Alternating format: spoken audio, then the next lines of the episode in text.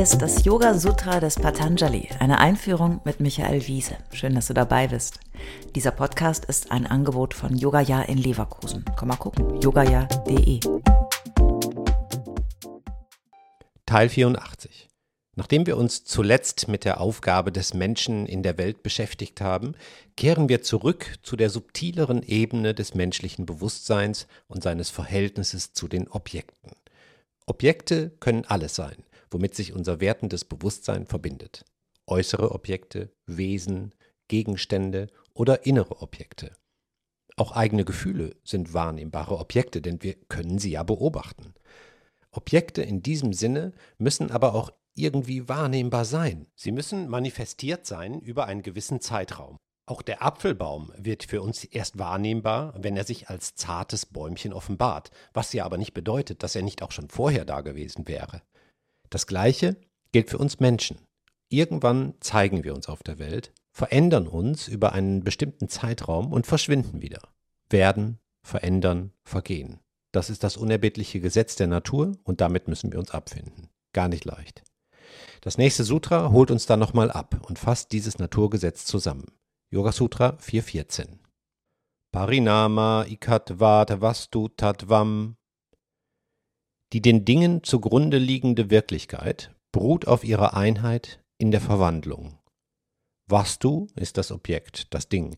Parinama heißt Veränderung und Tattva ist die Natur, das Wesen. Man könnte auch übersetzen, das einzig Unveränderliche ist, dass sich alles ändert. Diese Verwandlung kreiert die Zeit. Die Zeit ist die unendliche Akkumulation von kleinen Veränderungen. Wir als betrachtende Wesen sind also der permanenten Veränderung genauso unterworfen wie alles, was wir betrachten. Das macht jede einzelne Mikro-Mini-Beziehung zwischen unserem Bewusstsein und der Welt zu einer einzigartigen Verbindung. Das wird im nächsten Sutra analysiert. Yoga Sutra 4.15.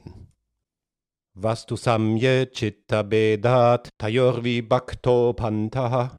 Das Bewusstsein des Menschen geht auf verschiedenen Wegen auf das gleiche Objekt zu. Die Wahrnehmung unterscheidet sich dementsprechend.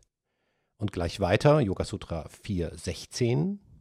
Nachei kachitta tantram vastutat apramanakam tada kim syat. Ein Objekt ist nicht abhängig vom wahrnehmenden Bewusstsein des Menschen. Was würde geschehen, wenn es nicht gesehen wird? Eine rhetorische Frage. Die Antwort ist klar. Es wäre dem Objekt einfach furzegal, denn es besteht aus sich heraus und seiner Wesensnatur. Der Mensch möge sich bitte nicht einbilden, nur durch ihn existiere die Welt oder gar die Zeit. Nur um das hier noch einmal ganz klar zu sagen. Wann denn nun ein Objekt erkannt wird und warum, das beschreibt Yoga Sutra 4.17.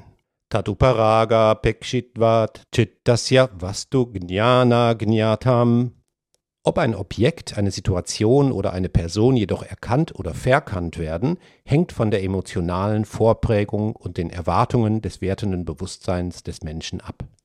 Tja, eigentlich haben wir hier in den drei Sutras bereits die wesentlichen Erkenntnisse der modernen Psychologie zusammengefasst. Faszinierend. Die eigene Erwartung und Haltung, die eigene Rezeptionsfähigkeit bestimmt, was wir auf unserem eigenen zeitlichen Weg wie und in welcher Qualität wahrnehmen. Eine objektive Welt jenseits der menschlichen Wahrnehmung existiert zwar, aber sie ist letztlich nicht in ihrer Wirklichkeit erkennbar, da immer unser eingefärbtes Bewusstsein dazwischen steht. Eine objektive Welt existiert für uns nur theoretisch bzw. erkenntnistheoretisch. Wir können uns den Dingen nur annähern und das können wir nur, wenn wir akzeptieren, dass sowohl Betrachter, also wir, wie auch das Betrachtete in permanenter Verwandlung sind. Und damit nicht genug. Ob wir etwas wahrnehmen, hängt auch noch davon ab, ob das Wahrgenommene sich uns auch offenbart. Eigentlich entsteht dadurch eine unendliche Anzahl von verschiedenen Wahrnehmungen und Welten. Das bedeutet logisch auch, und ich zitiere, dass es einfach keine Regel oder Weltformel geben kann, die alles beschreibt. Dies liegt nicht darin, dass wir sie bislang noch nicht gefunden haben, sondern daran, dass sie gar nicht existieren kann. Wir sind hiermit schon ganz nah an der Philosophie des neuen Realismus, wie wir ihn zum Beispiel bei dem deutschen Philosophen Markus Gabriel studieren können. Von Markus Gabriel stammte auch das Zitat. Ach je, alles wieder auf Anfang? Ich breche das jetzt hier mal runter auf etwas sehr Alltägliches. Denn Yoga soll uns ja im Hier und Jetzt helfen, ne? Ich spiele Tennis. Leidenschaftlich. Weck mich nachts um drei und ich gehe auf den Platz. Der Tennissport ist sehr komplex. Großes Feld, große Hebel, große Schläger, kleiner Ball, schneller Ball, viel Laufen, unglaublich viel und schnell wahrnehmen und reagieren. Viele erleben ja beim Sport etwas, das dem Zustand des Yoga sehr nahe zu kommen scheint. Kein Wunder, weil wir durch Bewegung in unseren Körper kommen, wie es so schön heißt. Als wären wir sonst nicht in ihm, aber egal. Die Verbindung zum Körper durch Bewegung und Berührung ist dann einfach leichter. Wenn wir rumliegen und grübeln, passiert das nicht. Den Körper zu spüren ist eine einfache und geniale Methode, zu sich zu kommen. So wie im Yoga, so wie im Tennis. Also Tennis. Es gibt viele Techniken und Übungen, mindestens so viele, wie es bei Patanjali Meditationstechniken gibt. Zwei ragen besonders heraus. Erstens, versuche zur Ruhe zu kommen, bevor du den Ball schlägst. Zweitens, konzentriere dich vollständig auf den Ball, der auf dich zugeflogen kommt. Konzentriere dich so sehr, dass du die Buchstaben der Marke, die auf dem Ball gedruckt ist, lesen kannst. Um es mit Yoga zu sagen, komm zur Ruhe und richte deinen Geist aus, obwohl sich alles um dich herum dynamisch bewegt. Der Ball, der auf dich zufliegt, symbolisiert die Zeit und die Veränderung, obwohl vermeintlich der Ball ja der gleiche bleibt, was aber nicht stimmt. Er manifestiert sich ziemlich deutlich, er ist das Objekt deiner Konzentration. Auch wenn der Ball und du einst wieder verschwunden sein werdet, im Moment sind beide da und wahrnehmbar und gehen eine intensive Beziehung ein, Schlag für Schlag. Dein Körper ist in Bewegung, du atmest, bist aufmerksam. Weil alles in Bewegung ist und sich Wahrnehmender und Wahrgenommenes fortwährend verändern, versuchst du zumindest deinen Körper zur Ruhe zu bringen um in der Unendlichkeit der Variablen die Anzahl der Berechnungen, die dein Gehirn leisten muss, etwas zu reduzieren.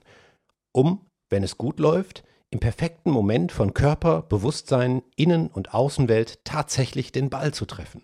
Das satte Geräusch, die Kraft, die Leichtigkeit, in der das Objekt, der Ball und du eins werden.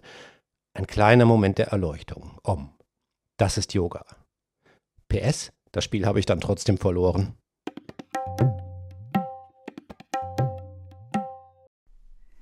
Alle bisherigen Folgen kannst du jederzeit nachhören, auch wenn du jetzt erst eingestiegen bist. Hast du Fragen oder ein Feedback zu der Philosophie-Reihe, dann schreib uns gern oder kommentiere auf unserer Website. Dort findest du auch weitere Buchtipps und Empfehlungen.